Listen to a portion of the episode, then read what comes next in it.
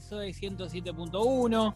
Ahora vamos a la historia del día de hoy. La historia que tiene que ver con qué pasaría en un país con el fútbol en un país donde estaría dividido, dividido literalmente te digo por un muro, en una ciudad más que nada, como pasó en Berlín. Luego de la finalización de la Segunda Guerra en 1945, Alemania queda dividida. Alemania queda dividida en República Federal de Alemania, que era el oeste, y el este, que era la República Democrática de Alemania, ¿no? Donde estaba Rusia. En 1961 se, se, levanta el muro en Berlín, o sea, bueno, dijeron, che, mira, o sea, Berlín es muy importante para, para Alemania, ¿qué hacemos? Si vamos a dividirla, pongamos un muro. Y así fue que se crea un poco, resumiendo mucho, ¿no? Obviamente, el muro, que después en el 1990 se demuele, digamos, y, y vuelve a estar unificada Alemania. Pero en esos años, desde 1961 hasta 1990, pasa algo en el fútbol, obviamente. A ver, ningún, ninguna ciudad, ningún país va a hacer lo mismo con un muro, con una división como fue Alemania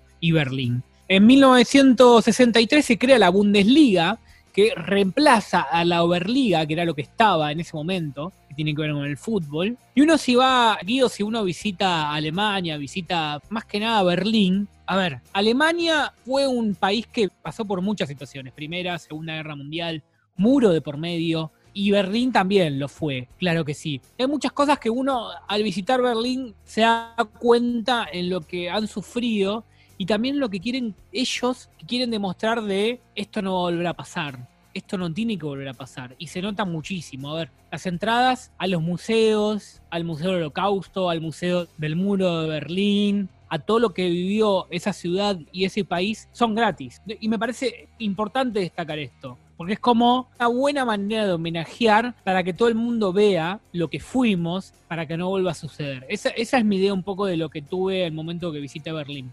La verdad, Nico, no, yo no me acordaba que vos habías ido a Alemania. El otro día, justo cuando planteamos este tema en, la producción, me empezaste a comentar y me interesó bastante todo lo sucedido, todo lo que viviste en el viaje, todo lo que fuiste aprendiendo. Y estas cosas que vas comentando, por lo general, el común de las personas no tiene ni idea uno se imagina al alemán, viste, como un tipo muy frío. O sea, igual creo que también era así un poco. Frío, tipo recto, un tipo que lo ves como en cualquier jugador de fútbol. O, eh, sí, pero es generalizar.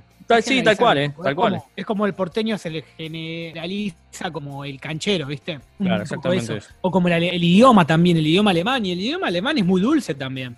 Pero esto, yo estuve dos, dos veces en Alemania en el 2012 y 2014. Por ejemplo, también otras cosas de esto que te digo, que no se vuelve a, suceder, a repetir la historia. Por ejemplo, eh, donde se suicidó Hitler, donde dicen que se suicidó Hitler, junto con Eva Braun, donde tomó el ácido, donde estaba el búnker, hoy no hay nada, no hay nada que diga acá se suicidó o acá fue. Y me acuerdo cuando yo hice un tour a ese lugar, me, me comentaron, mirá, eso está bueno que no haya nada que señalice esto porque tal vez que tendríamos fanáticos acá que se reúnen a idolatrar y es peligroso, ¿no? Digamos, o sea, uno dice, bueno, esto no se puede volver a repetir. Y bueno, pero si tenés varios locos que siguen a uno, ¿viste?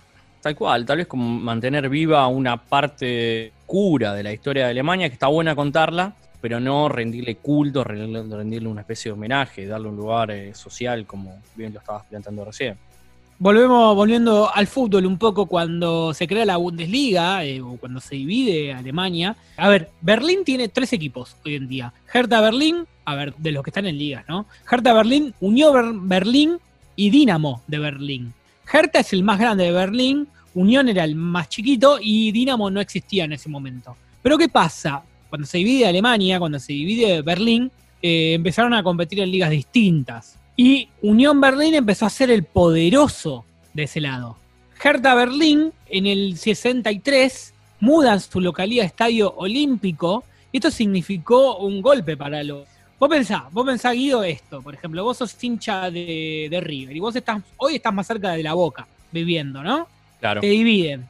El estadio de River está en tu otra parte. Le decimos a todos los oyentes, es hipotético lo que Claro, claro, claro, tal cual Imagínate gente que le pasó esto, que se quedó sin poder ver a, su, equipo. Y además el Hertha lo mudaron al Estadio Olímpico, lo mudaron de estadio. Esto significó que hinchas se agruparan en distintos bares clandestinamente para hablar y comentar novedades de la situación del equipo. Esto es algo que se creó, que se generó en esta división de, la Alemania.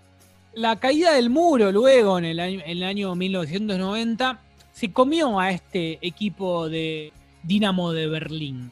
Claro, Nico, te iba a comentar que no es un equipo eh, histórico, por lo menos lo cual nosotros reconocemos, como puede ser eh, el Bayern, el Borussia Dortmund, el Schalke, el Leverkusen, ¿viste? Son equipos que más o menos están dentro del día a día de, cualquier argentino futbolero. Sí, y esto pasa, que habría que estudiar un poco, pero creo que no pasa en ningún lado del mundo donde una capital, como es Berlín, no tenga un equipo tan importante, ¿no? Tan grande. Es verdad, no sé en cuántos lugares en el mundo pasa lo que sucede con Berlín y con Alemania. Como te decía, el Dinamo de Berlín venía a ganar 79-88, 10 ligas seguidas. Y cuentan quienes seguían o quienes veían el fútbol que era muy, muy. Eh, se acostumbraba mucho que a, a, Dinamo de Berlín le cobraran un penal al último minuto, ganando partidos medios complicados o medios que se, se venía así. Pero ¿qué pasa? El Dinamo era el equipo de la Stasi, que era la Stasi y el Ministerio para la Seguridad del Estado, en alemán Ministerium für Strafrecht. Ah, tremendo. Bueno, así era conocido como, como Stasi. Claro. Una vez que se levanta el muro, quedó expuesto claramente esto y el Dinamo de Berlín terminó hasta en una tercera categoría. Hoy creo que está en la cuarta, por ahí. No sé muy bien, pero se vio claramente que, le daban una mano. Uno de los hechos más destacados, creo yo, de esta división de, Alemania fue el único enfrentamiento que tuvieron las 274 en el estadio de Volkspark Stadium de Hamburgo, antes de 60.000 personas más o menos, se enfrentó la República Federal Alemania contra la República Democrática Alemania. La República Democrática ganó 1 a 0 con gol de Jürgen Sparwalser. Tengamos en cuenta que la Alemania del Este, la federal, es la más poderosa, digamos, la que terminó ganando ese mundial de 1974, pero empezó perdiendo. ¿Y qué pasó con este, con este jugador, con Jürgen Sparwalser? hubo un montón de rumores después de que el tipo, con, este gol o con lo que significó después, se había comprado un auto, una casa, premios, había tenido por esto. ¿Por qué? Porque decís, pero pará, si le ganó y perdió, o sea, ¿cuál es el significado de esto? Claro, con esta derrota, Alemania Federal pasó a una parte mucho más fácil. Eh, esquivó Holanda, por ejemplo, Guido. Entonces, se le hizo un cuadro un poquito más fácil para llegar a coronarse y salir campeón. Y Sportwasser fue muy, muy abucheado en todos los estadios, lo empezaron a tratar muy mal y en 1988, tras un partido amistoso de veteranos, aprovechó para quedarse en Alemania Federal, ¿no? a la que le había hecho el gol, y fue asistente del Eintracht Frankfurt y DT del eh, Damnaf. Ahora, como para cerrar un poco esta historia de lo que pasa o lo que pasó en Alemania, muy, muy resumidamente lo que pasó en el fútbol, hay algo que quiero destacar, ¿no?